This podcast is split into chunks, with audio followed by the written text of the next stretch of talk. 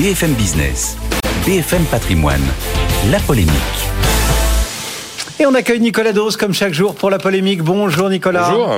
De moins en moins de bébés en France, c'est le bilan démographique publié hier par l'INSEE. Où en sommes-nous? Eh bien écoutez, on est au plus bas niveau depuis l'après-guerre, depuis la naissance de l'INSEE en 1946, même si on compte les, les bébés en France depuis la Révolution. 730 000 naissances en 2022. 19 000 de moins qu'en 2021, 30 000 de moins qu'en 2019, l'année d'avant Covid. On était à 832 000 naissances en 2010. Ça décline depuis 2015. Voilà, 1,8 enfants par femme. Deuxième euh, élément d'observation, ça baisse, mais enfin, le, la France reste le pays le plus fécond d'Europe, quand même. Il y a des pays où c'est juste une catastrophe. L'Italie, ils sont à moins de 400 000 naissances en 2022. Ça, devient dramatique. Ça devient presque le problème économique numéro un du pays. C'est le, le carburant d'une économie, hein, la démographie. Et puis, troisième remarque, c'est que la population a quand même augmenté en 2022 de 0,3%, nous dit l'INSEE, à 68 millions d'habitants. Alors, il y a évidemment la composante démographique, mais aussi le fait qu'il y a eu plus, il y a eu plus de naissances quand même que de décès. Et d'ailleurs, l'INSEE constate quand même que la surmortalité des années Covid est toujours visible en 2022, sans donner forcément beaucoup d'éléments d'explication. Enfin, voilà les, voilà l'observation du bilan. Alors, si on se penche sur ce recul de la natalité, comment l'expliquer? C'est toujours hasardeux d'expliquer l'évolution de la natalité. On n'est pas dans le cœur des gens quand même. hein. Alors, d'abord, il y a eu euh, l'effet Covid. L'effet Covid, on a pensé que ce serait l'inverse, qu'il y aurait plein d'enfants, parce que les gens n'avaient que ça à faire. Eh ben non. En fait, il s'est produit exactement l'inverse.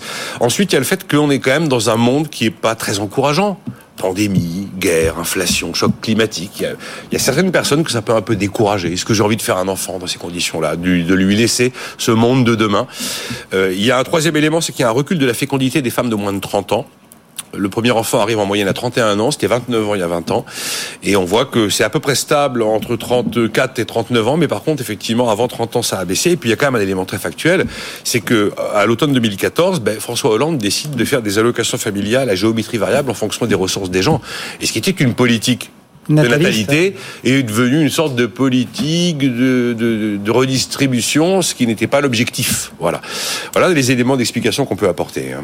Est-ce que ce bilan euh, démographique de l'INSEE, qui intervient en plein débat sur la réforme des retraites, euh, éclaire aussi? Est-ce qu'il y a des conclusions euh, qui sont peut-être pas liées, mais... Ah bah si, en fait ça va être très lié. Première conclusion, c'est que la croissance démographique ralentit. La deuxième, c'est que le pays vieillit. On a un Français sur cinq qui a plus de 65 ans. Et la troisième, c'est qu'on a un système social qui est basé sur le fait que eh ben, ce sont les actifs qui payent pour les retraités. Et donc, c'est valable pour la santé, c'est valable pour, euh, c'est valable pour les retraités. Enfin, c'est les actifs, c'est les, c'est les bien portants qui payent pour les malades. Ce sont les, les, ceux qui travaillent finalement qui payent pour ceux qui sont au chômage. Et évidemment, ce sont les actifs qui payent pour les retraités d'aujourd'hui. Ce déséquilibre, euh, c'est pas un point de vue, c'est pas une opinion, c'est pas Dose qui pense que non, c'est c'est quelque chose qui est renseigné sur le long terme le, les, les, les, les équilibres démographiques depuis très longtemps. Euh, en 1960, 4 actifs pour un retraité. En 2004, 2,02 actifs pour un retraité. Aujourd'hui, 1,7 actifs pour un retraité. Horizon 2040, on tombe à 1,4. Euh, or, la répartition, le système de retraite par répartition, c'est un système de solidarité. Pour que la solidarité existe, eh bien, il faut qu'il y ait euh, la solidarité entre les générations. Mais si vous avez une génération d'actifs qui est de moins en moins importante, la solidarité vole en éclats et le système périclite. En fait, les bébés 2023 sont les cotisants 2043. Il n'y a aucun problème là-dessus. Même si certains opposés à la réforme refusent même ces arguments démographiques. Vous prenez le rapport Blanchard-Tirol 2021 qui s'intéressait à trois éléments clés qui étaient climat, inégalité et démographie. Quand ils abordent la démographie, ils expliquent qu'à l'arrivée, la solution, c'est la retraite. Vous prenez même euh, un rapport du Sénat qui évoquait les, les, les conséquences économiques du vieillissement démographique, c'était en 1999, et il préconisait un recul du départ de l'âge à la retraite. Alors tous ces gens sont peut-être des idéologues et des abrutis, mais enfin en tout cas il y a des choses qui crèvent un peu les yeux, puisque le système par répartition c'est pas compliqué. Euh, il vous faut des bras pour répartir.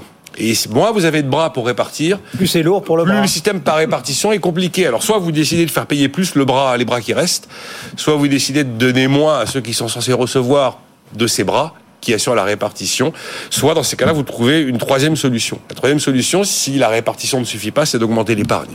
Et pour augmenter l'épargne, vous avez un outil qui s'appelle la capitalisation et les fonds de pension. Je sais que c'est un gros mot. Bon, il n'a d'ailleurs pas été Vous évoqué prononcé d'ailleurs plusieurs gros mots. hein. Mais j'ai dit plusieurs gros mots là à l'instant. Euh, et de toute façon, ça fait maintenant plusieurs jours que je dis que faire de la pédagogie, expliquer tout ça ne sert à rien parce que les gens qui sont contre, ils le resteront. Pas faux. Nicolas Dose pour la polémique du jour. Merci Nicolas. Le